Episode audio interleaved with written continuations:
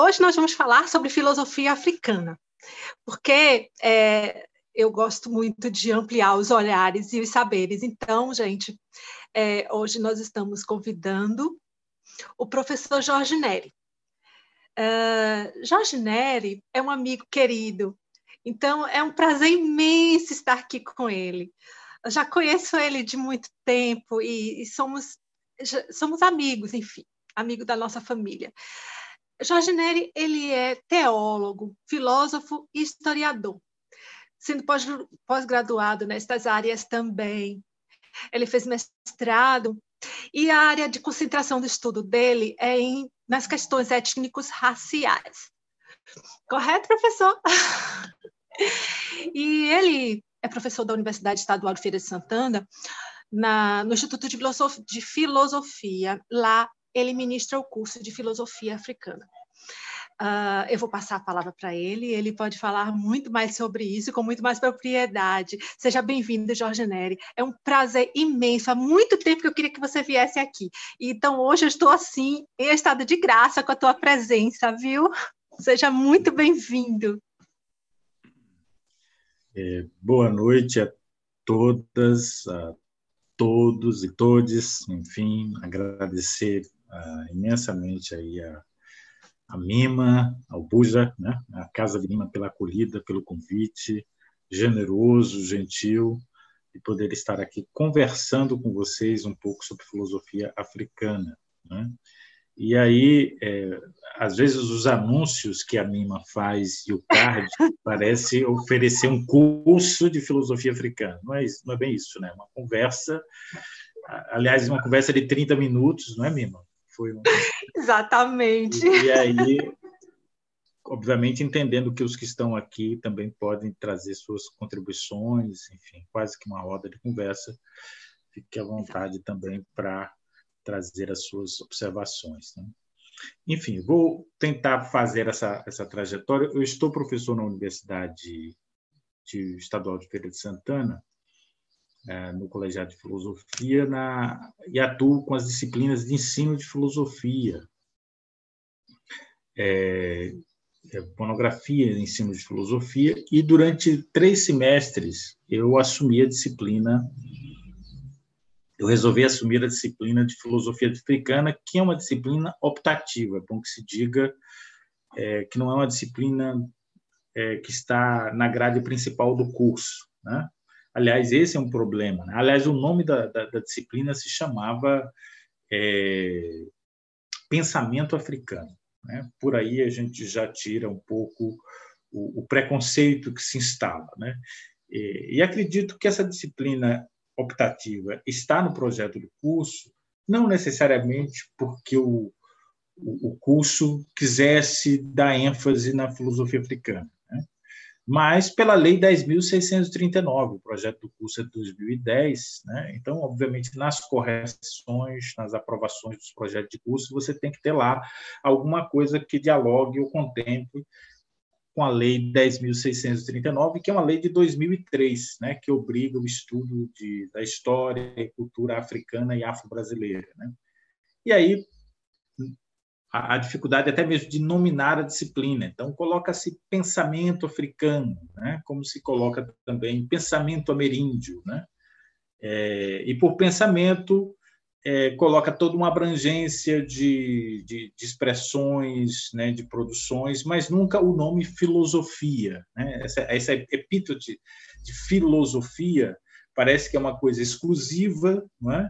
da tradição ocidental, ou seja, a, é o mundo ocidental, né, que é, não só né, se diz é, o, o, agente primeiro da filosofia, né, como criadores da filosofia, como aqueles que também decidem o que é que é e o que não é filosofia, né? Ou seja, a, a, a disputa para dizer se, se, se a África faz filosofia, se o continente africano faz filosofia, não só o continente africano, mas outros lugares fazem filosofia, é, é também uma disputa política. Né? Aliás, um, um filósofo africano, professor na universidade na África do Sul, uh, o Mogobe Ramose, num texto bem conhecido e que circula bastante, é, chama a atenção para esse aspecto, né?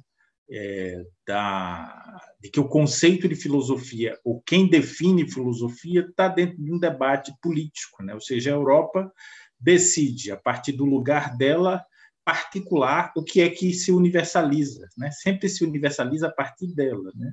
E tudo mais fica na margem, fica como sabedoria.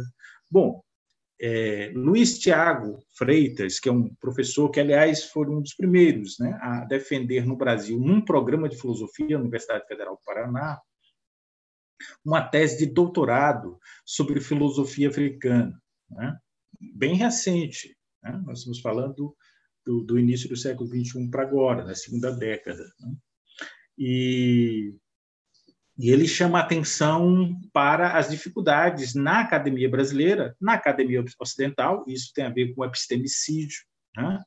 quer dizer, a negação, inclusive, é, ontológica e epistemológica dos povos africanos. Quando eu, quando eu digo negação ontológica, é da condição de seres humanos, seres com, com capacidade de agência, de pensamento, de, de racionalidade, de, de elaborações, de reflexões filosóficas. Então, há uma negação da condição de humanidade mesmo né, dos povos africanos. Você vê isso, inclusive, na literatura da história da filosofia ocidental. Né? Se você pega um David Hume, se você que é um filósofo inglês, né, da tradição empirista, se você pega um Immanuel Kant, se você pega um Hegel e mesmo é, o Heidegger, né, você vai se assustar é, com o modo como eles olham para a África, para os povos africanos, né, é, e abre aí uma suspeição da própria condição de humanidade deles, da capacidade de agência, de autonomia, de pensamento, né, como se eles é, e até para justificar também direta ou indiretamente as perspectivas colonizadoras, né? Esses povos são inferiores e por serem inferiores, né? E selvagens, né? e não são capazes da abstração de pensamento, mas só da força, eles podem ser colonizados, escravizados, explorados e, e ensinados. Né? No pacote também está cristianizados. Né? Tudo isso está tá muito no pacote. Né? Então, isso tem a ver com essa dimensão é, racista, essa dimensão epistemicida, né, que nega não só, de novo dizendo, a humanidade desses povos, mas nega também a sua capacidade epistemológica, a sua capacidade de fazer, produzir e circular conhecimento. Né? Então, isso é elaborado dentro do projeto de colonização, né? há todo um apagamento, uma invisibilidade. Né? Isso se reflete é, nos grandes centros europeus e nas colônias. Né? Então, se a gente olha para os nossos currículos, né, ainda é muito eurocentrado né, e se nega. É, existe centenas, né, centenas, milhares de textos africanos de décadas, de séculos, mas que não, nunca são lidos nem se apropria. Nem mesmo aqui na América Latina, se a gente observar muitos currículos, não só de filosofia, mas de outros, ler muito pouco a produção que se faz é, na América né, do, dos povos originários, né? Hoje é costume as pessoas fazerem referência a nomes de, de pensadores indígenas, como Ailton Krenak, Davi Copenhague, né? enfim, e, e tantos outros, para tentar dar atenção aqui no Brasil a esse pensamento rico e profundo, né? filosófico, que esses filósofos têm, como também é, das tradições afro-brasileiras, africanas em diáspora, né? entendendo aí que os, o, aqui a América Latina e o Caribe e a América do Norte, né, se experimenta a diáspora africana. Né? Então, o, o, o Mogobe Ramose vai logo questionar quem decide o que, que é e não é filosofia. Né? Um outro, uma outra perspectiva é de chamar é, essa produção que é feita no continente africano e também na diáspora mas pensando, quando falo filosofia africana aqui, eu estou entendendo não só a filosofia que é produzida no continente africano, e aí nós estamos falando de mais de 50 países, de N línguas, né, de tradições diferentes, que experimentaram diferentes formas de colonização, mas a tradição autóctone do pensamento, e aí não, não estou me referindo necessariamente à filosofia africana contemporânea somente, mas a gente pode recuar no tempo, ir para o Egito, e para antes da Grécia, né? e a gente pode perguntar onde é que surge a filosofia. Né? Então, é, um olhar que se fazia, dizia assim, não, o, que se vê aí não é filosofia, mas seria uma etnofilosofia, ou seja, você vai, como um antropólogo, né, vai estudar essas culturas, essas comunidades, e, e, aí a, as, os conceitos religiosos, os valores e as crenças esconderiam é, conceitos muito profundos. Né? Quando a gente fala de conceitos como Ubuntu, né, força vital, para lembrar dos bantos, é, isso estaria é, presente na cultura daquelas comunidades, daquelas tradições, que se pre preserva dentro das tradições orais ou não. E aí, quando nós estamos pensando no continente africano, as diversas regiões do continente africano. Né? Ah, então, por exemplo, um, os colonizadores, até para na sua tentativa de, de, de fazer uma melhor colonização, para lembrar aí os padres, os pastores, né, protestantes, no século XIX, século XX, eles estudavam muito as línguas africanas, as culturas africanas, para poder traduzir o cristianismo para essas línguas, né? aprendendo com, com os conceitos, com as crenças, né? com a fenomenologia dessas religiões. É, e aí, um desses, desses pesquisadores, e isso é comum no século XIX, início do século XX, você ter é, reverendos, pastores, missionários, tanto católicos quanto protestantes, nessa empreitada de colonização, ao pesquisar, se dar conta de uma complexidade de conceitos. Né? Então, o Plácido Tempos, por exemplo, é um padre belga que, ao estudar a cultura banto, se espanta com essa complexidade e lança um livro é, que os europeus ficam sem saber o que fazer com o livro, que se chama Filosofia, a Filosofia Banto. Né? usar a expressão filosofia banto, né? É, para muitos filósofos, isso não é filosofia, isso é antropologia ou coisa do tipo.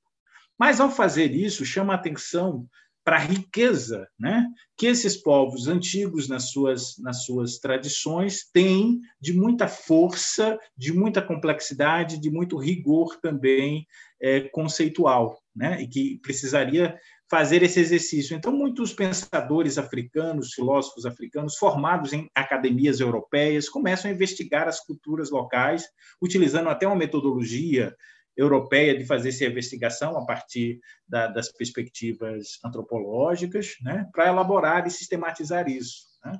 Mas outros filósofos, como Paul Nkundi, não vai entender isso como, como necessariamente filosofia africana. Ele vai entender filosofia africana como textos filosóficos, né, ou, ou, diversos outros textos que são produzidos no continente africano, é, chamando atenção mais para uma, elaboração sistemática e mais referendada no modo próprio dos africanos fazer isso. Né? E aí há uma, uma discordância. Né?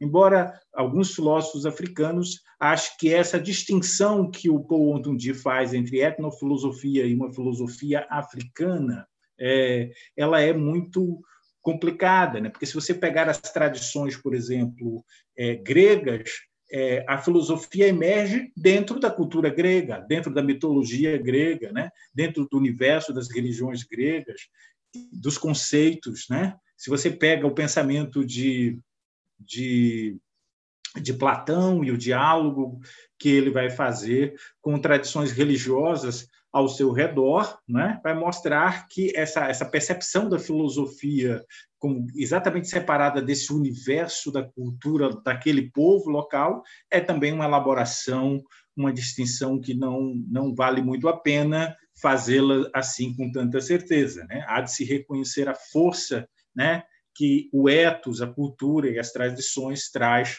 para se pensar uma tradição africana. Por exemplo, aqui no Brasil, você tem alguns pesquisadores que já estudam a cultura afro-brasileira, né? entendendo a, a, o locus onde, onde bom, o sequestro que foi feito das populações africanas que veio aqui para as Américas e aqui para o Brasil, é, seja nas comunidades quilombolas ou nos terreiros, ou na cultura geral, né, dado o processo de escravidão que acontece no Brasil, é, a, a, reinvenção da África né, e os conceitos que esses povos também trazem e mantêm nas suas tradições religiosas. Então, por exemplo, pegaram um, um, um, um pensar Nagor, né, para lembrar aqui é, Muniz Sodré, né, que faz uma investigação a partir das tradições de terreiro, né, do, do pensamento Nagô que está aí, e a complexidade que esses conceitos têm. Né? A gente poderia pegar um Edson Carneiro, o professor Eduardo Oliveira, né, que é da Universidade Federal da Bahia, da Faculdade de Educação, que faz aquele belíssimo texto Cosmo, cosmovisão africana no Brasil, mostrando a, a, riqueza, né? os conceitos de ancestralidade, de encantamento e tantos outros conceitos muito importantes que estão misturados, obviamente, com os elementos das tradições religiosas e da cultura daquele povo, que são uma riqueza enorme para, a partir daí, fazer reflexões filosóficas e construções filosóficas muito embrincadas. Né? É, então, esse, essa discussão sobre etnofilosofia e filosofia né, é um, um, um, debate que se agiganta, né, que tem uma produção muito, muito significativa. Né? O professor Anderson Flor, que é professor da Universidade de Brasília, né, é, tem um site né, com vários textos de filosofia africana de textos de diferentes regiões do continente africano. É bom entender que a, a produção da filosofia africana que é feita em Angola, em Moçambique ou na África do Sul, é, para pensar os povos da Yorubalândia, as tradições bantus, né? É, tem uma riqueza significativa de produções filosóficas diversas, né, de filósofos é, diversos que que alguns deles, inclusive, já tiveram na UFBA, já deram cursos aí na UFBA de filosofia africana, embora o curso de filosofia da UFBA não tenha filosofia africana, nem considere isso muito seriamente nas suas pesquisas, nem o programa de, de, de, de, mestrado e doutorado de filosofia da UFBA contempla seriamente uma pesquisa sobre filosofia africana, o que mostra a perspectiva muito eurocentrada, no que está não só aí na UFBA, mas em várias outras universidades no Brasil. O professor Luiz Tiago vai chamar da invisibilidade acadêmica da filosofia africana no Brasil, ou seja, existem centenas de textos de filósofos e filósofas africanas há muitas décadas, há muitos séculos, mas eles nem sequer são traduzidos, são traduzidos mais recentemente, nem sequer circulam. Então, se algum estudante quisesse fazer pesquisas de filosofia num programa de pós-graduação numa universidade brasileira, quisesse pesquisar filosofia africana, era literalmente negado isso. Né? Isso era negado. Então, há, há todo um epistemicídio, né? que mostra ainda como a perspectiva da colonialidade do poder e saber está muito entranhado ainda nas universidades que precisam se transformar no Brasil, precisa se descolonizar, né? ou decolonizar, como queira, né? e abrir espaços para outras epistemologias, outras perspectivas ontológicas, outras discussões, né? e a, a tradição da filosofia é, africana é, é, de uma riqueza enorme. Né? O Mogobe Ramos utiliza o conceito de pluriversalidade para tentar entender o seguinte, ou seja, a, a, a filosofia não teria um nascedouro, ela, ela teria é, em vez de pensar o conceito de universalidade, quase sempre ele é feito a partir de um lugar particular, no caso a Europa, é você pensar a pluriversalidade, pensar os diversos lugares no mundo onde existem seres humanos que são seres capazes de pensar e que elaboram pensamentos, elaboram conceitos, elaboram filosofias, elaboram sistemas e elaboram essas discussões há séculos. Por exemplo, o Renato Nogueira, que é professor de filosofia na Universidade Federal do Rio de Janeiro, é, ele, ele provocou há um tempo atrás, obviamente na academia brasileira, não na, na, na, universidade, lá no Rio, nos grandes centros, né, o debate da anterioridade, por exemplo, da filosofia africana. Você pega textos de Amenhotep, de Fentotep e de, de outros que são textos de 2.800 anos antes de Cristo. Pense isso. A filosofia grega, a rigor, ela teria se configurado quatro séculos, quatro, sexto, vamos colocar sexto século antes de Cristo. Pense que você tem textos densos, né? de, de, de retóricos, de argumentação, com lógica, com um modo próprio de fazer 2.800 anos antes de Cristo. Né? Então, isso mostra que a filosofia ela tem uma, uma, uma história muito mais ampla e anterior à filosofia grega. Né? É, num livro chamado Atenas Negra, né? é, do, do Martin Bernal, né? ele, ele fala dos, das origens afroasiáticas da cultura ocidental, né? mostrando como essas tradições ocidentais, ou seja, muitos filósofos gregos, que naquela época, porque é bom que se diga, né, um Tales de Mileto, um Platão, um Aristóteles, que não necessariamente é de Atenas ou de é, é, daquela região da Magna Grécia, do Mediterrâneo, eles circulavam muito no mundo egípcio, não só em Alexandria, mas em, em, escolas egípcias, que já existiam desde a antiguidade, que dominava matemática, diversas ciências. Eles passavam décadas, às vezes, estudando e circulando. Né? E eles não tratavam os africanos né, e a produção africana é, como inferiores. Né? Não existe isso. Nós estamos falando do sexto século antes de Cristo, quarto século antes. Essa elaboração de que os povos africanos ou os, os, negros, né? Eles são inferiores, é uma construção do racismo na modernidade ocidental, né? No processo de colonização.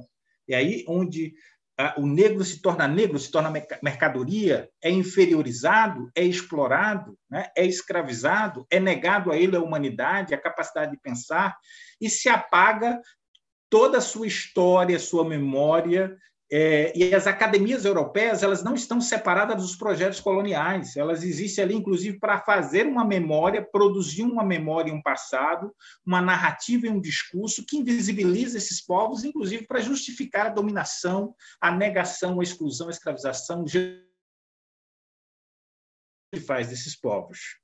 Então, quando você lê os filósofos como Hegel, como Kant, como David Hume e tantos outros, você fica assustado são pessoas que eram donas de escravos, que tinham interesses no comércio da, dos seus países com a África, né? que produzem um discurso onde vê esses povos como povos selvagens, que só têm instintos, desejos e paixões e que não têm razão, porque razão é uma propriedade exclusiva da tradição ocidental. Então, por aí a gente percebe né, é, todo um, um, racismo epistêmico, institucional, né, nas instituições, né, que nega, que invisibiliza, que não dá espaço para se estudar e investigar isso. Né?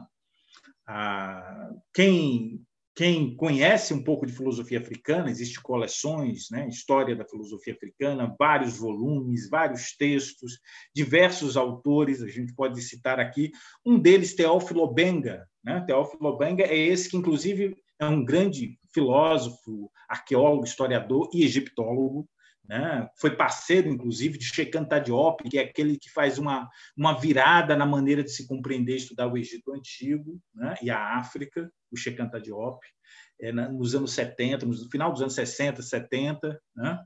é, que está vendo aí o processo também de descolonização, né? É, e, e, aí o protagonismo dos estudos pós-coloniais, né? Para a gente lembrar aqui o Franz Fanon, que não necessariamente é da África, né? Ele é da Martinica, nós estamos pensando no Caribe, né? que é uma colônia ultramar francesa, mas ele vai viver na Argélia, produz um livro muito interessante que é Peles Negras e Máscaras Brancas, Os Condenados da Terra, né? que traz conceitos muito ricos. Né? Mas desses autores pós-coloniais africanos que fazem a crítica, o Cheikh Anta Diop é um dos nomes significativos. E o Teófilo Obenga escreve um livro sobre história da filosofia antiga na África, onde ele recupera esses textos, dá visibilidades a esses textos, né, a partir dos estudos dos hieroglifos, né, dos antigos textos que se encontraram, textos, como eu falei, datados aí muito antes do pensamento grego, onde localiza o modo como esse pensamento é feito, é elaborado e como ele é rigoroso, né? como é que ele está entranhado, por exemplo, na administração, inclusive, do próprio Império Egípcio, né? nas casas de ciências, de formação desses tempos. Aqui não, não daria tempo para a gente ficar aqui estudando os, os hieroglifos e mostrando os textos para vocês, para mostrar essa riqueza. Aqui no Brasil, por exemplo, na Universidade Estadual do Rio de Janeiro, uma dissertação de mestrado e agora uma tese de doutorado é, explorando isso, uma, uma delas é a Catiúcia Ribeiro, que foi orientando, inclusive, do Renato Nogueira, que explora a filosofia do Kemet, né? que é exatamente essa filosofia antiga, e mostrar como é que esses conceitos são interessantes para a gente pensar é, é, o modo como compreendemos as nossas sociedades ocidentais. Aliás, nós vivemos um momento de crise do modelo de civilização ocidental, né? que produz aí tanta destruição, tantas guerras, tantas mortes e a destruição do meio ambiente. Então, a, necessidade de dialogar com essas tradições africanas, né, sejam elas no continente, né, e a elaboração e a produção desse pensamento lá, né, seja na diáspora, para pensar aqui aqueles filósofos e filósofas que no Brasil e ou em diversas culturas do Atlântico Negro, né, é, elabora um pensamento rigoroso, rico de filosofia, é, dialogando África e diáspora, né? É, e as recriações e reinvenções é de uma força enorme, de uma grande contribuição para nós. A, a, na minha experiência, dando aulas, é, fazendo essas aulas de filosofia africana e construindo essas aulas com os estudantes da UFES, é, desde você enfrentar o racismo, o racismo epistêmico dentro da própria instituição, a resistência dos próprios estudantes, é? e a disputa por espaço. Né? Então, eu fui trazendo professores africanos, né? o professor Basileri Malomalo, que é professor da Unilab, que é do Congo, né? que tem formação em filosofia, é um filósofo africano, para conversar com a gente né? trazendo é, filósofos de outras regiões da África, mas também aqui no Brasil, que pesquisa filosofia africana, para pensar aí o Eduardo Oliveira, para pensar o de Benia Machado, para pensar aí outros nomes que são pesquisadores que estão fazendo essa investigação já há um bom tempo, que produz textos riquíssimos, belíssimos nesse campo. Eu falei de Mokobe Ramose, Teófilo Benga, Salustiano Oiroke Oromi, que é uma, uma filósofa, uma pensadora nigeriana, né, que, que tem uma outra perspectiva. Aliás, tem um texto dela chamado A Invenção das Mulheres, muito rico, muito interessante, o professor Anderson Flor e uma outra pesquisadora brasileira tem feito a tradução dos textos delas aqui para o Brasil e, e circulado, né? além de filósofos é, que estão, como disse para vocês, na diáspora, aqui no Caribe, se você pega os nomes, como já citei, é, de, do, do, Fanon, mas também Lewis Gordon. Você vai para os Estados Unidos, você pega o Cornel West. Né? Cornel West propõe, dentro de uma tradição mais pragmática e dialogando com a filosofia africana, propõe ler a partir da história, da cultura e das experiências dos povos é, afro-americanos, né? as bases e as expectativas, né? as dimensões éticas, né? E políticas que se pode extrair dessa experiência, dessa cultura, dessa riqueza. Né? A gente pensar isso também ah, como Molefe Assante, Molefe Assante, que é um, um, um filósofo ah, e pensador americano, afro-americano, que elabora, sistematiza, porque isso, de certa forma, já, já circula, que é o conceito de afrocentricidade, né, para fazer esse debate. O professor Anderson Flor prefere localizar mais suas investigações é, visitando, revisitando os filósofos africanos, né? aí o, o Salustiano, tem, tem vários, outros, vários nomes de filósofos do Moçambique, de Angola, da Nigéria, da África do Sul, do Senegal, né? de, de Camarões, para lembrar aqui o Achille Mbembe, né? aquele que elabora o conceito de de, de, necropolítica, que ele dialoga para além dos conceitos de Michel Foucault de, de, de biopolítica e ele elabora o conceito de necropolítica, né? É, é, que é um pensador, que é um, um, filósofo, mas que passa tem formação filosófica, mas também na área de ciências políticas.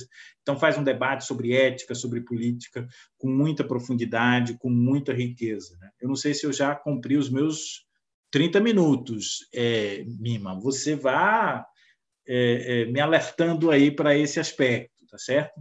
Então, esse, esses, esses filósofos e filósofas ah, africanos e africanas no continente e na diáspora, para a gente pensar isso, vai trabalhar diversos temas no campo da ética, da estética, da ontologia, é, da epistemologia, da lógica, da lógica, é, vai passear por diversos temas, né, com um olhar próprio, né, é, do africano, da experiência histórica do, do, africano, da condição e da situação própria do africano. Né?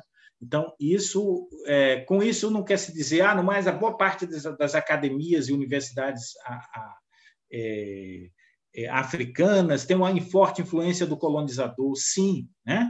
mas é bom lembrar que as primeiras universidades do mundo foram na África. Né? É bom lembrar que o berço da humanidade foi na África, é bom lembrar que a ciência e esse pensar filosófico emerge desse continente africano. Né? Os processos de colonização, de destruição, é que vai apagando tudo isso. Hoje você vai reconhecendo e revendo isso. E mesmo essas, essas universidades que, que vão ser depois dominadas nos processos de colonização pelas metrópoles europeias, é, muitos desses intelectuais que estão na África, que vão fazer os estudos na, na, na, na, na Europa, vão fazer também um movimento de contestação pelo, pelas disputas políticas e os processos de descolonização, questionando exatamente esse olhar é, europeu, né? essa africanística europeia é, atrelada aos projetos colonialistas, imperialistas. Né? E aí vão produzir um outro conhecimento exatamente resgatando é, essas tradições africanas, resgatando esse pensamento essa ciência e essa filosofia africana, né? e elaborando e produzindo isso. E aí a gente pode datar não só na antiguidade, mas no mundo medieval, na modernidade, é, você vai ter filósofos europeus, né, ou até mesmo pessoas escravizadas que são intelectuais, né, que são é, elaboradores de, de uma produção, de um discurso, de um debate próprio dentro da modernidade, que são africanos. Né?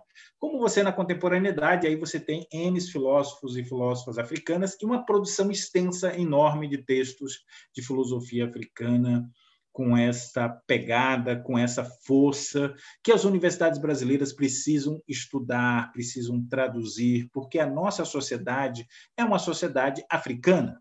Né? Em grande parte, a nossa população é africana, fortemente influenciada por raízes africanas, e precisamos. A Lei 10.639 já foi esse, esse produto elaborado pelos movimentos sociais, exatamente para obrigar as universidades, pela lei, né, a, a, a, se obrigarem a abrir espaços de pesquisas, né, centros de pesquisas, bolsas de pesquisas, rever os seus currículos, né, para dar voz, visibilidade às produções africanas e aí, de novo, dizendo da filosofia africana, não só entendida no continente, mas na diáspora, fazer circular esses autores, estimular essas pesquisas com os estudantes, né? e tratar diversos conceitos importantes, né? É, desde o Ubuntu, outros conceitos demais que a gente pode, aí num outro momento, parar para trabalhar cada um deles, é, que é importante na, na relação. Então, existe sim um pensar filosófico africano, existe uma filosofia africana, ou filosofias africanas, é bom que se diga, é, ou filosofia negro-africana, para situar dentro do, do, do universo né, das tradições africanas, da sua força, né, das suas ancestralidades, né, das suas raízes, da sua profundidade, da, da do, do, rebuscamento desse pensamento. Né?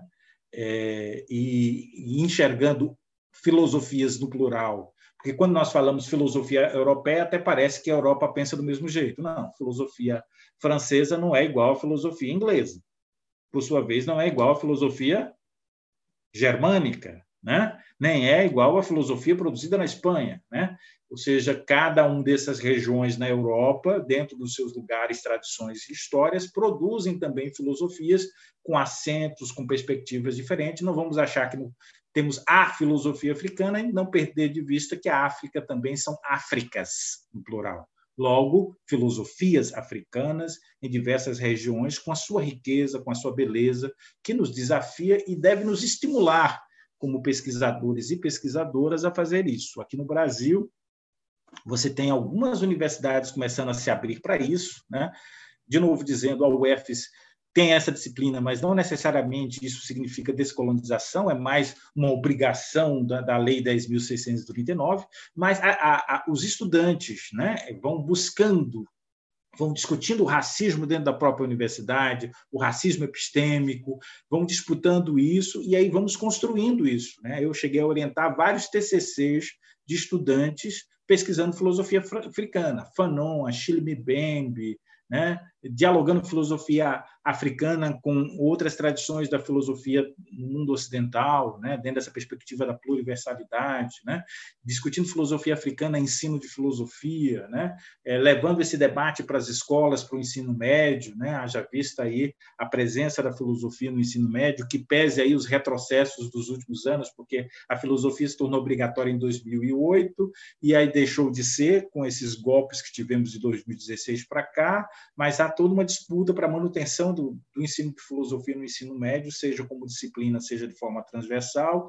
mas que garante o espaço e a permanência dela, e aí o diálogo dessa filosofia africana que vai chegando para as escolas, para os estudantes, não é?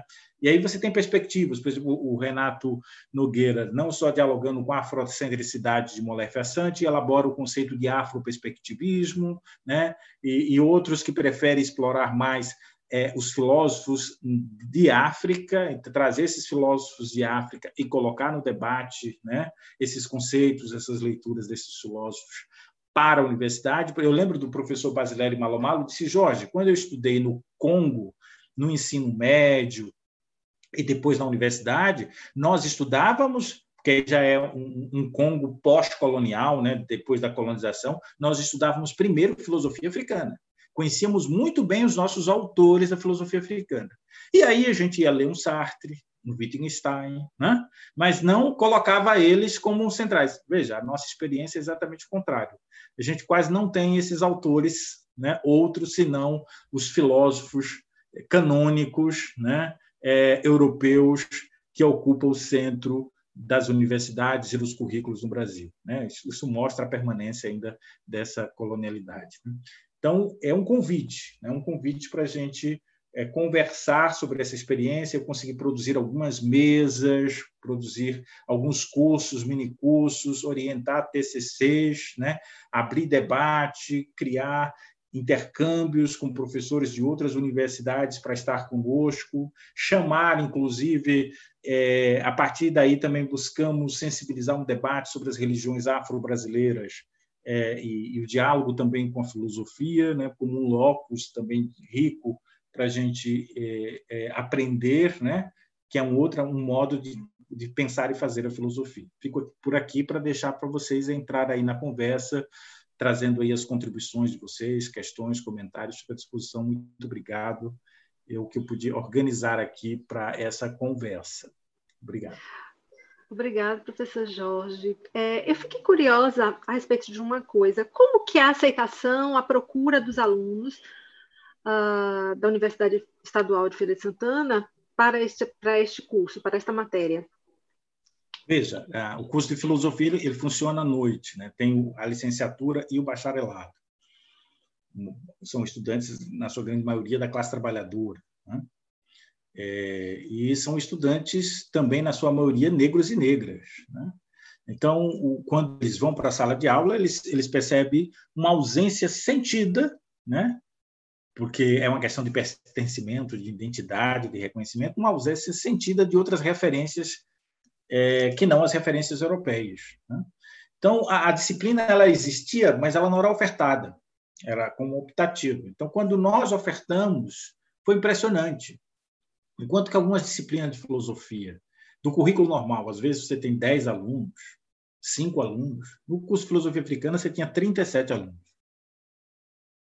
Então, essa presença, essa matrícula, ela é sintomática é de uma ausência, de um silêncio, de uma dor, de um epistemicídio mesmo. Tá?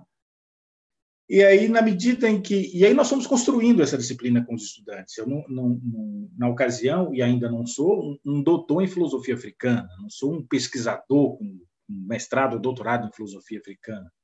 É, mas eu fui construindo com os estudantes e trazendo pesquisadores e pesquisadoras nesse campo, autores da filosofia africana no Brasil e também de África, para estar presente na universidade é, nos trazendo cursos, minicursos, oficinas. Isso foi estimulando os estudantes para propor nos seus TCCs, né, seja da licenciatura e mesmo no bacharelado, é, um diálogo com a filosofia africana. Né, trazer os autores e autoras da filosofia africana para a elaboração dos seus trabalhos filosóficos. Né.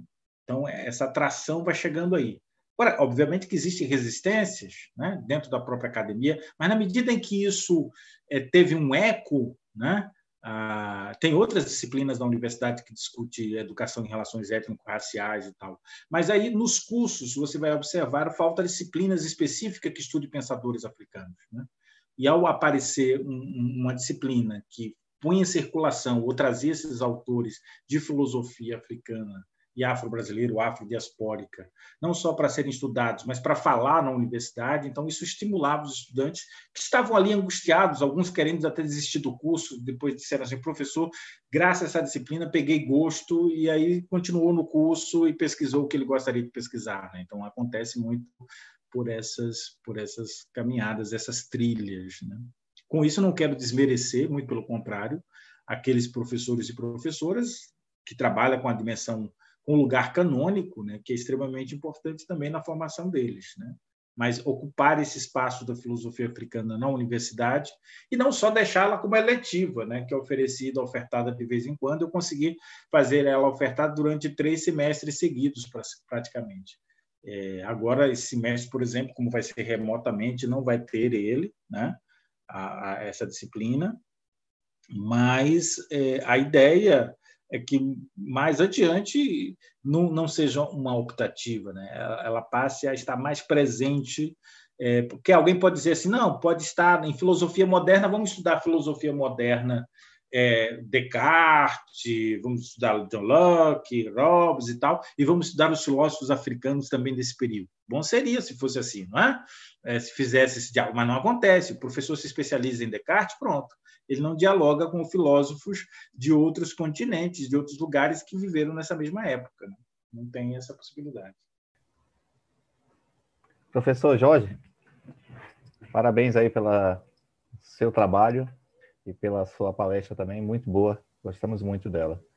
É, uma questão que eu teria aí para, inclusive, que nós colocamos no tema, né, seria essa questão mesmo aí, né, é, existe um pensar filosófico africano.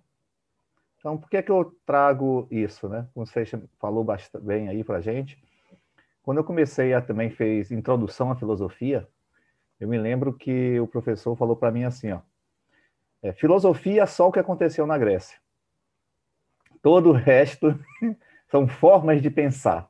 Qual é a definição realmente assim de filosofia dentro da academia porque ela entender que seria somente aquela filosofia é, europeia e principalmente aquilo, aquele movimento que aconteceu na Grécia e as outras. Termos assim de definição, como é que é isso dentro da, da academia?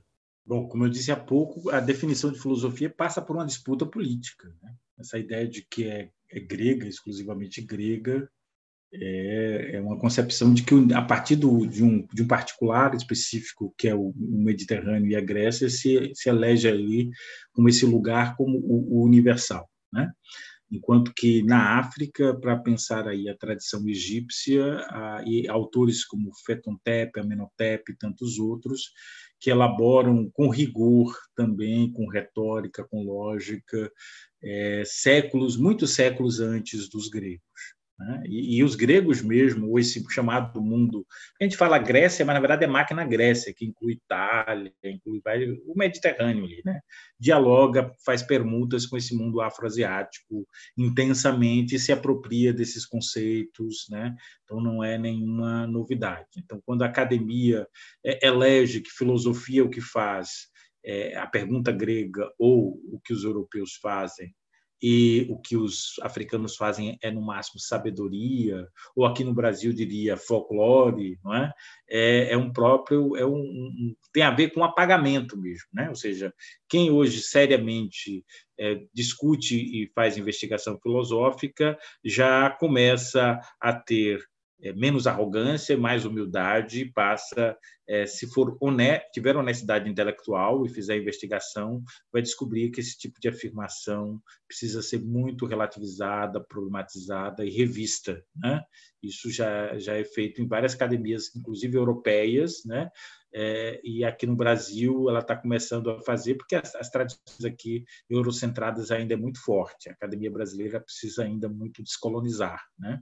É, e, e, não só em relação à questão africana, mas a, aos povos originários aqui do Brasil. Né? Se você pega um trabalho como o de Davi Copenhague, A Queda do Céu, ou os textos da Ailton Krenak, ou textos outros de, de, o Davi Copenhague é um xamã, né? Você vai perceber ali ah, o rebuscamento dos conceitos, inclusive para nos ajudar a pensar essa crise ambiental, ecológica que nós estamos vivendo, né? Como você pegar também bisuidade e, e Ubuntu, né? Na, nas tradições bantus africanas, como elas são extremamente ricas para pensar essa crise civilizacional que a gente está vendo, mas aí vai para outros conceitos também é, que essas é, filosofias africanas podem nos oferecer e as, as, as, pesquisas, as inúmeras dissertações de mestrado, tese doutorados, livros, produções extensas de diversos autores que existe, já circula, mas que nós não consumimos aqui por uma questão de escolha política mesmo. Né? É uma questão de, de, de território, de, de, de, debate. Né? O currículo é o, é o, espaço de território, de identidade, de poder também, de discursos de poder. Né? Então, é, é uma disputa. A gente não pode achar que a academia ela está acima de qualquer suspeita, que ela é neutra, que ela não faz escolhas. É bobagem, né? Basta a gente ver assim, ó, você pode encontrar uma pessoa, eu vou fazer um exemplo aqui o Renato faz brincando assim, mas se, se por exemplo, você pode pegar uma, uma, uma, uma, uma baiana que, que faz belíssimos e gostosos quitutes, né? fantásticos, Uh, e ela vai produzir os quitutes e você vai se deliciar. Mas se esse quitute for anunciado com um sotaque francês, de um chefe francês, você vai dizer: ah, ali é comida, aqui não é comida. Não é? Ali tem ciência, embora seja o mesmo quitute, mas deu sotaque francês, então o lugar de fala, de poder, vai decidindo também onde é que é feito, o que é feito e os interesses que estão em jogos aí. As academias e a ciência é uma produção social e relações de poder, não sejamos bobos em achar que a, existe essa neutralidade, objetividade fora das disputas políticas nos centros acadêmicos, os centros hegemônicos ligados a, a processos coloniais e colonizadores e epistemicidas que temos no curso aqui no Brasil e em toda a diáspora e no continente africano também. Muito obrigado. É, um outro questionamento é com relação ao que aconteceu com Sheikh Diop, né?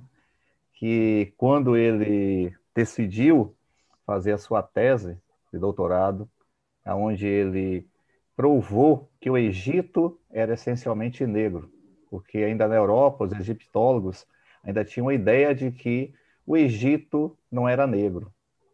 E quando ele conseguiu a sua tese de doutorado na Universidade da França, ele foi proibido de lecionar na, na Europa. Ele teve que lecionar na colônia. Não só caso. na Europa, também no Senegal, que é o país dele. É, exatamente. Uma universidade do país dele que é controlada não só por, por, por franceses, mas também por, pelos, pelos inter, africanos mais eurocentrados que tinham dificuldade de aceitar as pesquisas dele. Depois se arrependeram. É, essa é a questão, Francis, do racismo, é, racismo epistêmico, né? Tens a academia, onde ele ir de encontro a uma ideologia já dominante, e está na época, né? Aceita como verdade, onde o Egito não seria, digamos assim, totalmente negro, e ele vai fazer, inclusive, o, o professor Diop, né? Ele fez, estudou não somente filosofia, mas também estudou matemática, física, fez um trabalho para ele, inclusive, de provar, ele se tornou egiptólogo, inclusive, para poder combater os outros egiptólogos. E aí a pergunta minha é a seguinte: como hoje acontece essa questão dos filósofos africanos da atualidade, dessa filosofia africana, se ela também consegue entrar dentro dos meios acadêmicos, ou dentro do, da Europa, dentro também assim, sendo aceita dessa, dessa forma e como ela é também. E a outra pergunta vai ser: como a gente pode trazer e resgatar, não simplesmente como uma tradição, não se fala apenas que a gente fala assim, ó, ah, eu tenho uma tradição africana, mas não se fala da filosofia africana. E quando se fala tradição, não no sentido de valorizar a tradição, geralmente é no sentido de dizer que é inferior a uma filosofia. E como a gente pode trazer isso para as nossas comunidades, não somente ficando na universidade, mas também trazer para as escolas, para as escolas públicas, para e no caso aqui da Bahia, né, em Salvador, onde temos uma população majoritariamente negra, e trazer e poder trabalhar isso. Como é que você acha que poderíamos fazer isso a nível ou nacional, ou pelo menos a nível estadual? É um desafio né, de uma sociedade racista como a nossa, de um racismo institucional que está presente nas universidades, nas secretarias de educação, nas políticas públicas, no currículo. É? A Lei 10.639 abre esse debate, mas para você fazer avançar isso, você tem que enfrentar todos os entraves e resistências que existem por conta da formação, né? São décadas, séculos de formação numa direção. Para você mudar, você não faz isso da noite para o dia, né? Então, nossa sociedade é uma sociedade profundamente desigual e profundamente racista. Né? É, então, você observar quantos professores negros e que elaboram um pensamento a partir de epistemologias negros africanas existe na universidade, tem espaço e ocupa. Né? É uma minoria. Né? Se você pegar, às vezes, os estudos africanos no Brasil, você vai descobrir que tem muito poucos negros ocupando espaço de estudos africanos no Brasil. Né? Na Europa, por exemplo, os grandes centros de pesquisas de África e africanista eram feitos por brancos nas grandes universidades, é, em Berlim, né? é, em Marburgo, enfim, nas universidades alemãs, inglesas, francesas, tem sempre um centro de africanística, né, que tinha um privilégio por ser a metrópole, ter inclusive é, se apropriado de muitos objetos por conta da, da colonização e fazer estudos muito intensos. Mas é nesses espaços também que vai se mudando o olhar e a perspectiva, relativizando o olhar e mudando a perspectiva de olhar para a África, e os estudantes africanos né, que vão para esses espaços vão também disputando e abrindo espaço para refletir, para questionar isso. E isso vai mudando nas academias europeias, né, a ponto deles incluírem as disciplinas, os estudos, dar incentivos, oferecerem bolsas, ampliarem isso. Aqui no Brasil, isso é muito pouco. Né? Ou seja, quando você pensa os estudos afroasiáticos no Brasil e as, as bolsas, né? e, e, também indígenas, quando você pensa as bolsas e os incentivos, é muito pouco para a demanda. Quer dizer, nós precisamos escavacar muito a nossa história, a nossa riqueza de pensamento africano que existe no Brasil e dos povos originários e, e, e isso ser é, objeto de muita de muito investimento, né? mas infelizmente, dados os elementos coloniais e racistas que ocupam universidades e as políticas públicas nesse país, isso é negado, isso é sabotado, né? Há uma resistência muito grande. Então, é aumentar cada vez mais os estudantes ocupando e problematizando, disputando isso no interior da universidade, pesquisadores ocupando esses espaços, cursos, e dialogando, obviamente, com as comunidades tradicionais, quilombolas, as comunidades é, de terreiro. Né? Existe é, esse movimento no Brasil, embora haja vários entraves né, para que isso se fortaleça ainda mais, mas pesquisadores vêm fazendo isso já há décadas no Brasil. A gente pode pensar aqui na Bahia, grandes nomes, aí mesmo na Universidade Federal, em outros lugares do Brasil que se tenta fazer isso, mas é muito pouco à frente daquilo que a, o, o, currículo hegemônico e o conhecimento hegemônico ainda ocupa nas universidades brasileiras. Eu estou fazendo, por exemplo, uma disciplina, um curso da USP, né, um aluno especial na USP, a disciplina se chama Pensamento Ameríndio.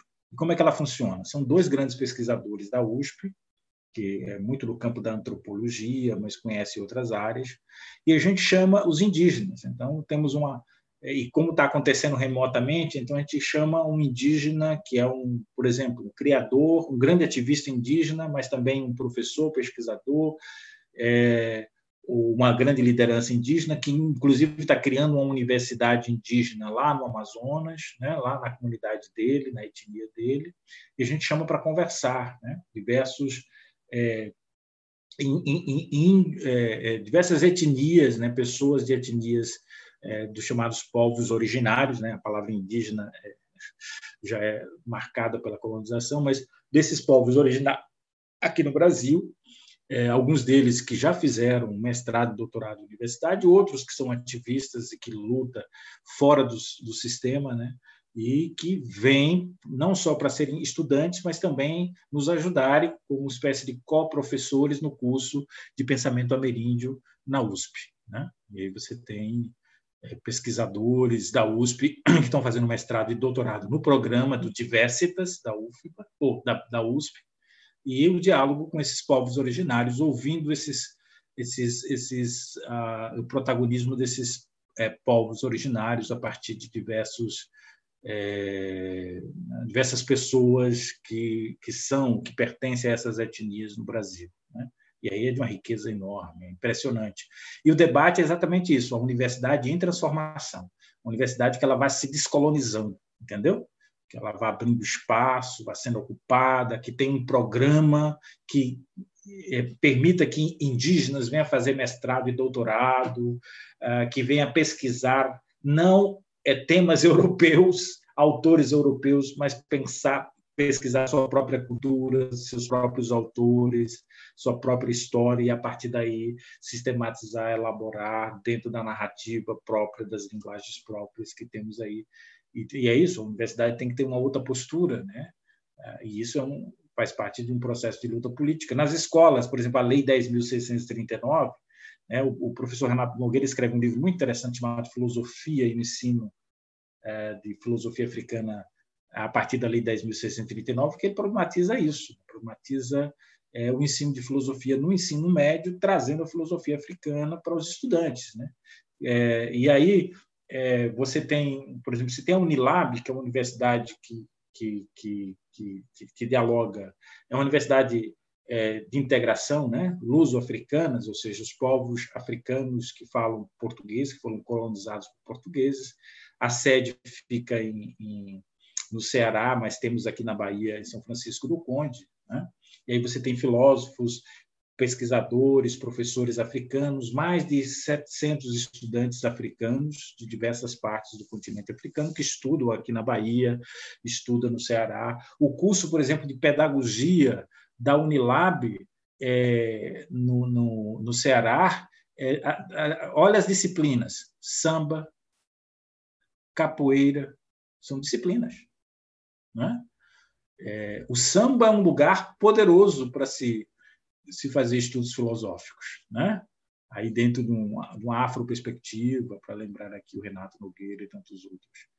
Então, o samba, a capoeira e outros elementos. Né? Quando você leva isso para a escola, por exemplo, você leva a, a, nós fizemos vários eventos no curso de Filosofia Africana na UFES, que temos o, o, grupo lá de Sementes do Sertão, que é Capoeira da Angola, e aí eu lembro que o professor Eduardo Oliveira, que também é professor da Faculdade de Educação da UFBA, que é um dos, do, dos, dos escritores de filosofia afro-brasileira no Brasil, ele também gosta de capoeira da Angola, né?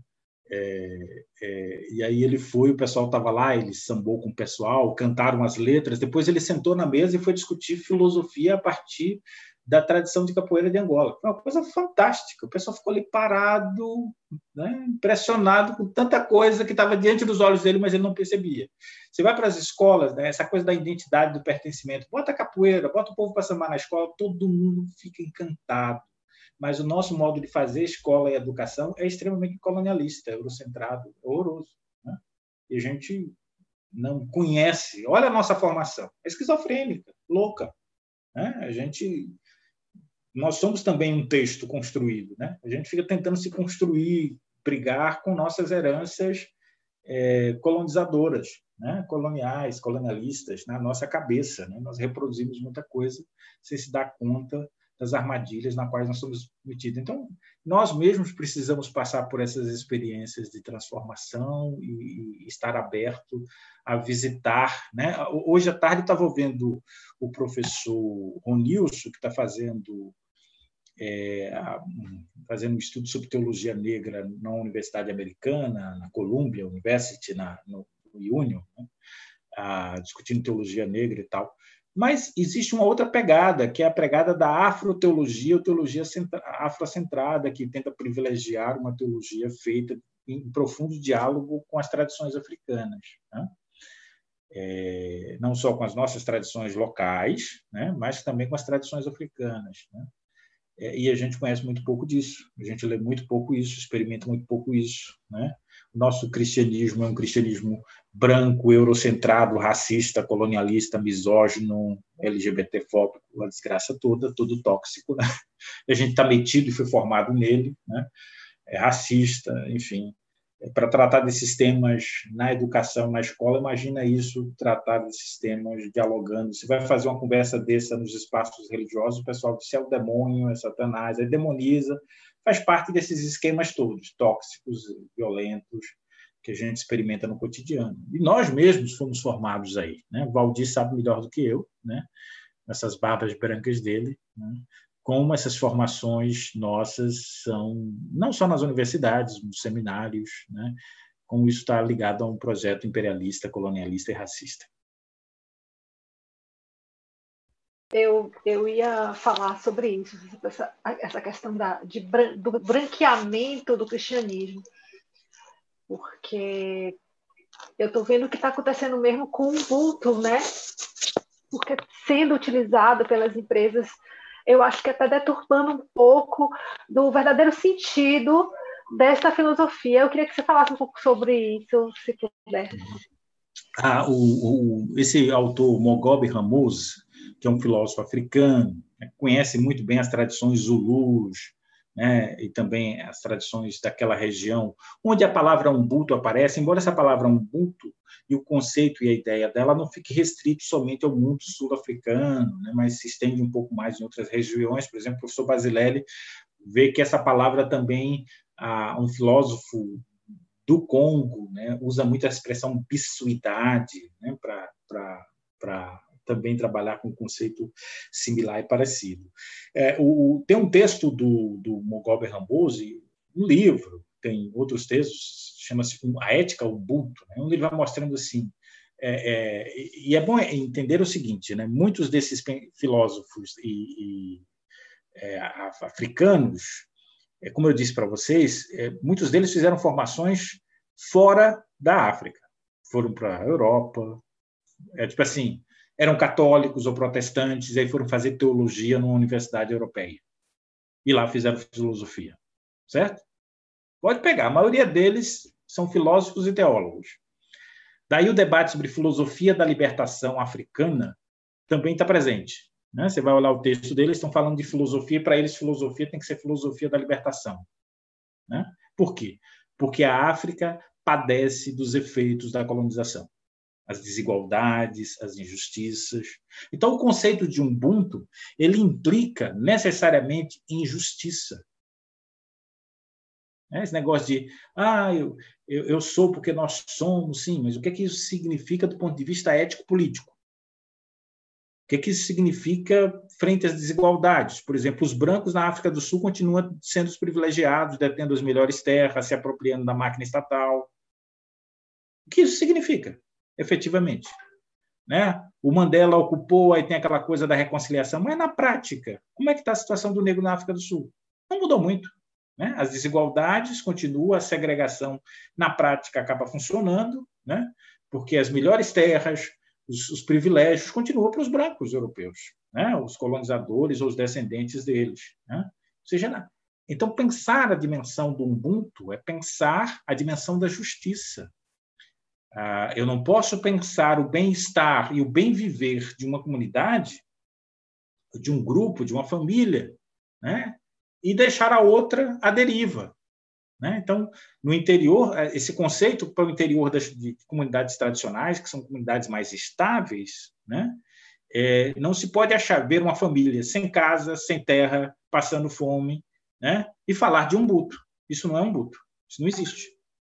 Então, a comunidade, inclusive, se obriga, por uma perspectiva muito mais comunitária, de uma ética comunitária, a reparar, a criar mecanismos para que a injustiça não cresça e a desigualdade não se aprofunde nas comunidades. Ora, pega isso e coloca na África do Sul. Uma sociedade segregada, né, então, a fazer, a falar a palavra pressupõe né, muito mais de que eu devo pensar no outro, sim, eu devo pensar no outro é, pensando o campo da economia, da política, da justiça social, dos direitos, do combate ao racismo, de todas as formas de, de injustiças que existem, para que a vida eh, seja pensada como aqui nas tradições ameríndias ou dos povos originários, a palavra Pachamama, o conceito de bem viver, que o pessoal elabora tanto, não é? que é pensar uma justiça em todos os campos: justiça, justiça ambiental, justiça econômica, social, justiça cultural, afetiva, de reconhecimento. Né? Eu não posso pensar a justiça só num campo. Né? Mas só em tocar na justiça social, econômica, você mexe num problema sério, porque o que está em jogo é a disputa por recursos. Quem tem mais recursos e quem domina os recursos. E o restante como sobra nessa história. Então, o esvaziamento do conceito de Ubuntu ele é proposital, porque o capitalismo sempre faz isso. Né? Ele pega conceitos revolucionários e domestica. Ele pega figuras revolucionárias e domestica. Porque se ele domesticar esses símbolos e esses conceitos, ele confunde a cabeça das pessoas e as pessoas ficam nos lugares onde elas estão, quando os conceitos remetem para uma radicalidade muito maior. Tem uma pergunta aqui do YouTube, que é o seguinte: o que o professor acha dessa questão refletida no campo jurídico? Seria interessante a construção de uma nova hermenêutica jurídica, principalmente no campo dos direitos humanos. Com certeza, com certeza. Hum. Eu faço parte do Conselho Estadual da Bahia de Proteção aos Direitos Humanos. O Estado é um dos, um dos agentes violadores dos direitos humanos. Né? As políticas públicas, a ausência né? Basta ver a situação dos quilombos dos macacos, né? da, da comunidade dos quilombos dos macacos, aqui diante. A perversidade que o Estado brasileiro faz com, com essas comunidades é impressionante. E a leseira e a dificuldade para você responsabilizar esses agentes públicos para que eles mudem as posturas. Né? Então, é, Aliás, basta ver, é, com todo respeito quem é do campo do direito, o nosso direito Brasil, brasileiro é muito positivista e aristocrático, né? racista, branco, né? que defende mais a propriedade do que os seres humanos. É, e, e, os agentes públicos né? Ah, e as políticas públicas não são efetivas, elas estão lá, existe, você aciona, todos, manda ofício para todos os organismos, e aí você vê uma resposta pífia. Pífia. Agora, quando é para defender grandes propriedades, interesses maiores, o pessoal dá uma canetada do dia para a noite. Tem recurso que aparece que a gente não sabe nem de onde veio.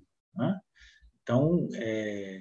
aliás, esse é um campo. Observe a questão do Pronera, né? Pronera é um programa de, de, formação de direito na universidade que dava espaço ao pessoal das comunidades quilombolas, indígenas, o pessoal do movimento sem terra, a galera na universidade estudando direito. Tinha recursos para isso. O Estado deu um jeito de inviabilizar esses recursos, porque sabia que quando essa galera vai ocupando esses espaços, depois vai ocupando a magistratura, o Ministério Público, com a outra perspectiva de direito, entendeu? Que amplia muito mais radicalmente. Eles quebram as pernas, porque quem, tá, quem tem que estar tá lá são brancos privilegiados, né, ocupando é, essas para manter os privilégios, né? para vender sentenças. Aqui na Bahia a gente conhece essas histórias, né? mas não é só na Bahia, isso faz parte da estrutura é, do judiciário brasileiro, que, diga-se de passagem, é uma vergonha. É, que pese aí com respeito é. àquelas instituições e às pessoas que o fazem com seriedade, mas, no geral, a gente vê o atravessamento dos interesses das elites, das classes, que sempre utilizou esse setor jurídico para fazer as manobras, golpes, enfim, tudo mais. Né? A gente sabe disso. Então, ocupar esses espaços por parte de indígenas, de negros, de quilombolas, de, de movimentos sem terra, sem teto, para oferecer formação e ocupar esses espaços para levar um outro debate sobre, sobre direito, um direito que é feito a partir da rua, das realidades concretas, e não esse direito é, burguês que a gente tem na sociedade brasileira ainda. Né? Com certeza. É um disputa, e agora profundamente ameaçado com esse governo. Né? Tanto os governos federais, não, não é diferente também com governos chamados ditos de esquerda, né? porque de fato acabam negociando interesses é, com, com, grandes setores, fazendo a política de conciliação e não faz avançar a agenda. Né? olha o genocídio da população negra Né? E olha a postura dos governos, né? seja eles de direita ou de esquerda. Fica muito a desejar. Né? O racismo está aí. Ah, melhorou aqui acolá, mas a coisa é muito gritante, é terrível. Você observar é, é, populações que não têm direito a acessar a, a, a determinados recursos que são naturais, porque está, entre aspas, dentro de uma órbita supostamente do Estado, que ameaça essas famílias que, se for pescar ali ou pegar água ali, vão receber um tiro. Já, já imaginou um negócio desse?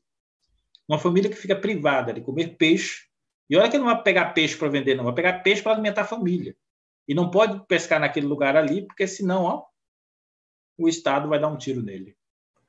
Né? É isso mesmo. Mas a gente, a gente assiste, por outro lado, famílias sendo por exemplo, os indígenas, o cacique Babau agora mostrando de novo a grilagem das terras, os interesses é, da, dos fazendeiros ali no sul da Bahia para, de novo, ocupar, tomar as terras, inviabilizar projetos e ações para enfraquecer essas comunidades ou exterminá-las.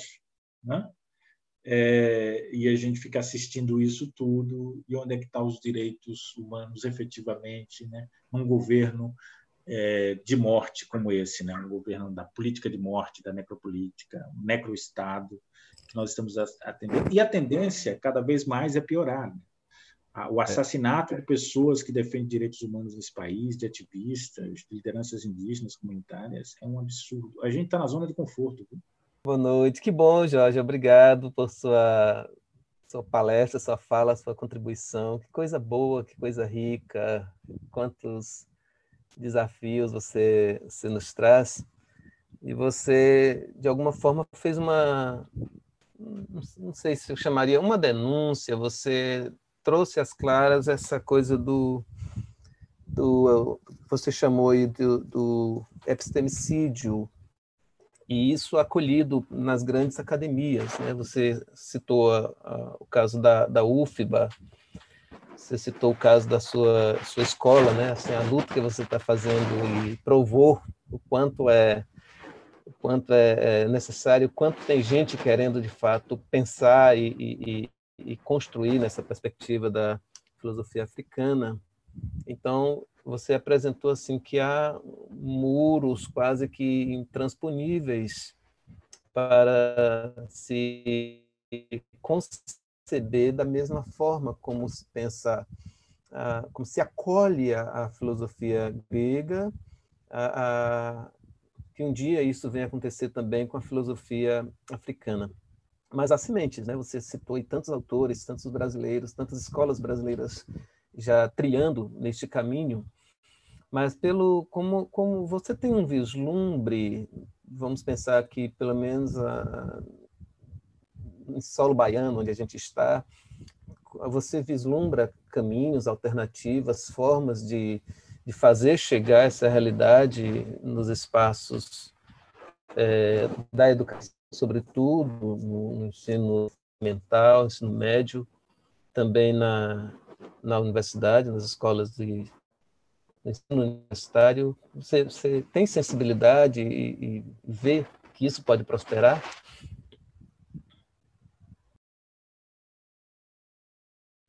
Primeiro, o privilégio de estar aqui ao lado do, do nosso guru, é? o nosso místico de primeira linha, é, que é o pastor Valdir, muito querido, muito muito bom, pesquisador. E eu fiquei provocando ele, ele é da área do direito. Eu não sei porque ele ele ele ele ele, ele, ele disse assim, não, não vou atacar Jorge agora não. Mas a, a... Eu concordo. O que você falou sobre direito, eu assino, viu? Mas ah, e da teologia também, de tantas outras áreas. É, veja, eu, eu, acho que a sua pergunta casa com a pergunta também do Jefferson. O Jefferson pensa como fazer com que essas discussões filosóficas elas cheguem para ela se massifique, ela chegue para o grande público, né? É, é, permita interações, né? E você coloca se é possível vislumbrar essas discussões ou essa decolonização ou, ou descolonização chegando furando indo fazendo isso na universidade mas indo para além da universidade nos projetos de extensão de pesquisa de ensino chegando para o ensino médio né enfim para, para os outros espaços de formação. É como eu disse antes de mais nada isso tem a ver com um, um debate de disputa né que eu acho que quanto mais a gente for ocupando esses espaços e tensionando eles e abrindo espaço para pesquisa, para extensão, para ensino, você forma melhor esses estudantes que lá na ponta vão poder interagir melhor é, com esse estudantado no ensino médio. Por outro lado, há o debate, né? Esses dias eu estava assistindo uma live é, do professor que está fazendo parte da comissão que está discutindo o ensino médio na Bahia, né? O, com essa reforma do ensino médio, né? Nova reforma do ensino médio é, e o lugar da filosofia é, nessa reforma do ensino médio. Né? E aí eu fiz uma pergunta para ele. Né? E, o, e, a Lei 10.639 e a outra, que é 11.645, que a 10.639 fala da cultura africana e a 11.645, 11.645 da, da, dos povos indígenas originários. Né? Ah, e aí ele falou lá, muito importante considerar isso. Né? Seja a filosofia como disciplina obrigatória, ocupando uma grade, tipo assim, no primeiro, no segundo, no terceiro ano no ensino médio, e mesmo em alguns municípios você tem filosofia no, no Fundamental 2, por exemplo. Né? É, na, ah, aqui no Brasil também existe filosofia para crianças, que é um outro debate muito interessante, interessantíssimo filosofia para crianças. Né? Tem, tem filósofos que fazem esse trabalho de filosofia para crianças, que pensaram no Fundamental 1, né? Fundamental 2, enfim. É, e como fazer essas discussões étnico-raciais, de identidade, de cultura, de outras culturas, de outros povos, de outras tradições, de outras filosofias, de outras, né, de outras epistemes, né, modos de sentir, de pensar, de elaborar, de cosmopercepções, mais do que cosmovisão, é cosmopercepção, né? É porque diz respeito a uma percepção de mundo, né? Que não é só na dimensão lógico, conceitual, mas tem toda uma percepção de sentir o mundo e aí colocar o corpo, né? Colocar todo o mundo ao seu redor, como é que você sente, né? Tem toda uma, uma outra relação é, esse negócio de cosmovisão é típico dos, dos europeus, né? penso logo existo, né? mas e não a, quando você vai para as tradições africanas indígenas é uma cosmovivência, é uma cosmopercepção é o corpo, os sentidos, o senti a sensibilidade, sabe? Tudo isso entra como elemento de formação, de construção do humano, de abertura, de relação com os outros seres. É um outro modo de organizar e experimentar a existência. E, e, e fazer com que isso chegue na escola, inclusive, tem um livro muito interessante de Muniz Sodré chamado Reencan Re reinventar a educação. Né? Tem um capítulo sobre descolonizar a educação. E num capítulo tem uma discussão que ele faz que é a coisa do sensível, né? de trabalhar o sensível, né? trabalhar essa razão cordial, sensível, que, que, que envolve as pessoas. O Ailton Krenak costuma dizer, mais do que pensar desenvolvimento, é a gente pensar em envolvimento, né? que é um outro modo de lidar de novo é, e, e, que caminha para uma outra episteme, uma outra formação. E isso é uma necessidade urgente das escolas. As nossas escolas estão falidas por diversas razões. Né? Há um reencantar a educação, mas como reencantar a educação, dadas as condições objetivas de trabalho, o modo como se concebe o currículo, a formação dos professores, como se compreende e se concebe a educação, temos que rever isso corajosamente. E claro que aí você tem esses espaços na reforma do, do, do ensino médio que abre espaço para a interdisciplinaridade. Né? É uma armadilha, por um lado, porque acaba, às vezes, é, que quem manda mesmo no ensino médio é o campo da área das ciências, por sinal, muito mal, às vezes. Né? É, e aí o campo da filosofia fica meio que qualquer um pega, né? você não, não coloca o professor com formação em filosofia ali, e aí qualquer um pode pegar a filosofia, no, no fim das contas passa a ser antifilosofia e não filosofia. Né? Não leva essa filosofia consistente, sensível, aberta, é, é, para esse diálogo. E a filosofia ela tem um papel enorme na interdisciplinaridade, na religação dos saberes, no diálogo dos saberes, para uma formação mais abrangente, né? que dialogue com e se ela dialogar com a filosofia dos povos originários ameríndios e africanos, né, vai ser de uma riqueza enorme, porque vai de encontro àquilo que é o nosso ethos, né, que está aí diante de nós e que às vezes nós experimentamos e vivenciamos isso, mas nós não nos damos conta que operamos não como europeus, né?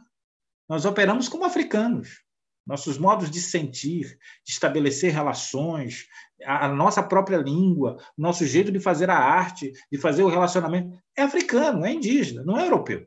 Ah, mas tem, o europeu ele é ensinado, mas o cotidiano da gente, as experiências civilizacionais nossas são mais fortemente africanas do que a gente imagina. Só que a gente não reconhece, não percebe isso, não valoriza isso, né?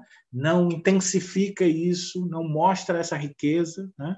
Que está o tempo todo circulando, que nos atravessa, atravessa os nossos modos de sentir, de fazer, né? e questionar os elementos colonialistas que nos habitam. Né? Então, esse espaço de, de, chegar às escolas é, sim, passar pelo debate das, das reformas dos currículos, mas que seja decolonizador. Né? E aí é ocupar mesmo, não tem jeito. Né? Que a gente não vai esperar que o, que o Estado, com a sua educação maior, é, homogeneizante dê conta disso. Né? Tem que abrir o espaço multicultural, diverso, do diferente, e, e, ocupando isso através das artes, das novas maneiras de trabalhar o ensino, né? conectar isso com a formação dos professores, com a produção de materiais, com o debate das escolas públicas, das políticas públicas, com a busca de recursos. É, é um processo que demora um tempo, mas eu vislumbro sim que essa ocupação está vindo aí as pessoas já estão se mexendo, elas estão inquietas, estão incomodadas, elas não aceitam mais isso. Né? Então, isso já é um, um processo. E a cultura hegemônica ela está em agonia, ela está resistindo de forma violenta para não morrer. Né? Então, a gente vai produzindo isso. É, o Jefferson, é, e continuando a conversa, quando o Jefferson fala assim, como fazer essas discussões chegar? Existem vários programas, tem um, aqui na Bahia, o professor da Unilab, professor Marcos Carvalho, eu até levei ele na universidade, ele é responsável por um, um site chamado Filosofia Pop. Muito bom. Ele faz entrevistas com filósofos africanos da Angola, de Moçambique, de outras regiões da, da África. Ele é professor de filosofia africana na Unilab, né? É, com, com, filósofos brasileiros, Aldibênia, Catiúcia, o Anderson, Eduardo, né? chama-se Filosofia Pop. Né? Tem outros programas de filosofia feitos pelas universidades, como a Universidade Federal do Recôncavo, ali, a UFRB, é, do campus de formação de professores de Amargosa, para lembrar aqui o professor Ricardo, a professora Giovana tempo, né, que estuda outros filósofos, mas também filósofos africanos. Esses dias mesmos eles estavam discutindo nessa, nesse tempo de pandemia, é, discutindo o ensino de filosofia nas escolas e, e, conversando com o Instituto de Filosofia de Angola. Então, o pessoal lá da, que faz pesquisa de filosofia lá na, na África, conversando com o pessoal de Portugal, de Angola, de Brasil, é, modo como a filosofia está sendo trabalhada, essas temáticas, a questão do racismo, enfim é, das referências filosóficas de filósofos africanos e africanas na diáspora, é, e aí fazendo isso através das redes sociais, massificando isso, né, pelo, pelo, pelo, pelo YouTube, pelo Facebook, Instagram, e aí vai para essas mídias sociais como uma forma de oferecer cursos. Né?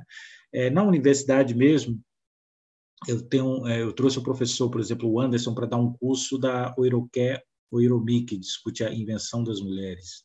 Ele até tá, ele é professor de Urubá, está traduzindo a obra da Oiroqué Oiromi, né? porque é uma, uma obra que é escrita na, na Nigéria, mas utiliza muito a língua Yorubá, porque né, a Nigéria faz parte dessa Yorubalândia, e, e discutindo a questão de, de, de, discutindo a questão de gênero, né? ou seja, como é que se compreende gênero, homem e mulher, na cultura africana e urubá, que é totalmente diferente do que se pensa aqui no Ocidente. Né? Que é uma obra vocês quiserem acessar o site de filosofia africana do professor Anderson, né?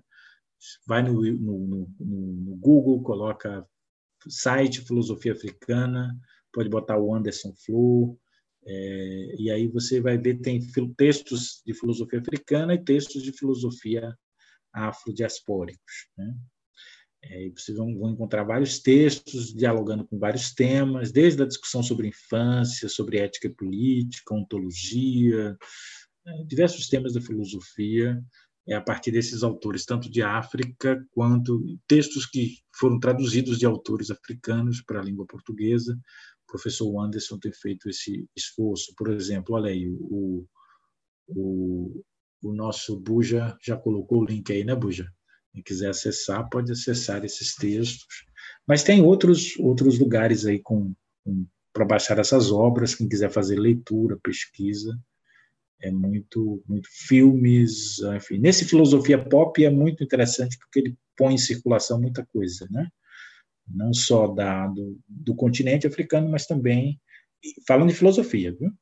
Como também da dos Estados Unidos, do Caribe, da América Latina,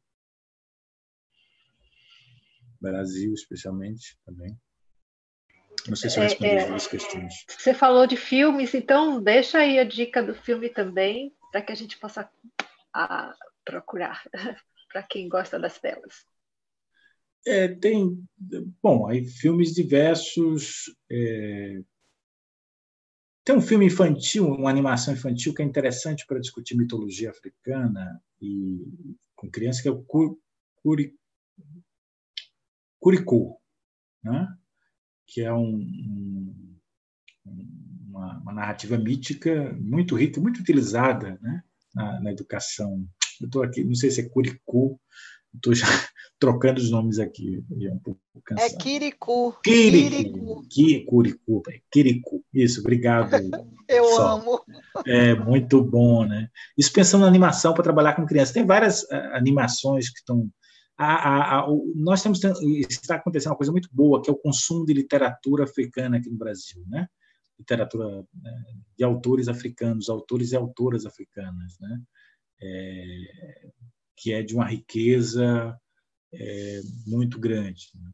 Mas pensando filmes, tem vários. Tem um documentário do, do Sheikh Anta Diop que, eu, que, que é feito por um por um por um senegalês, que inclusive teve na UFES, né? ele e uma francesa fizeram fizeram um documentário sobre Chekanta Diop, eu posso disponibilizar depois aí para para acho que eu já disponibilizei para Mima e para né, se vocês quiserem socializar mas tem vários filmes é, angolanos ah, o continente africano tem vários várias produções cinematográficas muito interessantes né? é, que valeria a pena fazer aí uma. Estou aqui tentando que fugiu da cabeça alguns nomes de alguns filmes, mas que vale a pena, feito por cineastas africanos ou cineastas é, da diáspora, né? seja de cineastas afro-brasileiros, cineastas do Caribe, né, dos Estados Unidos, como Spike Lee, enfim, e outros, é, que elaboram filmes interessantes, assim, mas eu posso depois dar uma lista com os nomes e com os links para facilitar. Pode ser assim? Porque aqui na cabeça. Nós, nós entre, aceitamos, sim, é, até porque. É, entre, entre, entre, entre uh, documentários, filmes. Sim, tem, uma, tem, aquele filme muito interessante. Uh, do menino que inventou o vento, alguma coisa o assim. vento, assisti, maravilhoso. É, mas tem, mas tem, tem filmes é, de cineastas uh, africanos tratando da temática de África, né? Uh, seja pelo narrando histórias dos processos de colonização, de descolonização, dos conflitos de África, das relações é, de gênero, de classe, de raça, né? discutindo é, claro que para eles o problema do racismo lá não, se coloca como se coloca para nós aqui. Né? O africano não está discutindo a cor dele. Né? É bom para a gente não achar. Ele está no universo dele, o mundo dele. Né? É, e quando nós estamos falando de África, nós estamos falando de um continente gigantesco. Né? Mais de 50 países, mais de 4 mil línguas, né? Um, dentro de um mesmo país, por conta do processo de colonização, você tem etnias, inclusive rivais, né, por conta da colonização, que fratricidas, né? Mas isso tem a ver muito com, com, com a violência da colonização, processo de exploração e dominação dos recursos de riqueza, né? Se você observar, a, a, as grandes empresas europeias ainda dominam boa parte dos recursos da economia na África, né? Está na mão dessas empresas europeias. Como aqui no Brasil, grandes fazendas e boa parte da nossa riqueza está na mão de empresas do Canadá, dos Estados Unidos, não é verdade? Do, do, do, grande capital que controla aqui. Não é diferente na África, não. O capitalismo tem seus tentáculos e explorações com governos subservientes, corruptos e, obviamente, né, isso faz parte de séculos de dominação. Mas aí tem filmes que tratam dessas questões, né? feito por cineastas é, africanos, pensando a partir de cineastas africanos. Né? Porque geralmente o cinema tradicional, quando pintou a África, é sempre assim. A África é um grande safari, né? Tanto no desenho, na animação, como nos filmes. É um grande safari, Tarzan, o homem branco, é o grande salvador. Nossa, é um negócio perverso, né? coisa estúpida. E a família africana é aquela coisa exótica, né? isso tem a ver com as representações que se constrói da África na literatura e no cinema a partir do mundo ocidental, que tem a ver com a colonização e o racismo. Queria agradecer a todos, né? o professor Jorge, particular aí, que realmente sua dedicação em ter vindo aqui e nos presentear com esta imensa é, contribuição realmente para a nossa compreensão de quem nós somos, porque de nós de onde nós viemos, quais são nossas raízes, e valorizar também isso e provar que é, a nossa educação foi muito eurocentrada, mas existe também filosofias africanas, e a gente precisa valorizar as nossas raízes também. Professor, muito obrigado. A gente está caminhando, sim. Olha nós aqui hoje conversando sobre isso, né? Isso é sinal de que estamos caminhando e que não há como retroceder, por mais que as forças estejam operando, tentando fazer com que a gente paralise, mas isso não é mais possível. Vamos caminhar e vamos fazer um mundo melhor. Eu tenho uma esperança disso, viu? E muito obrigado, porque a sua contribuição tem sido muito importante para melhorar o nosso mundo.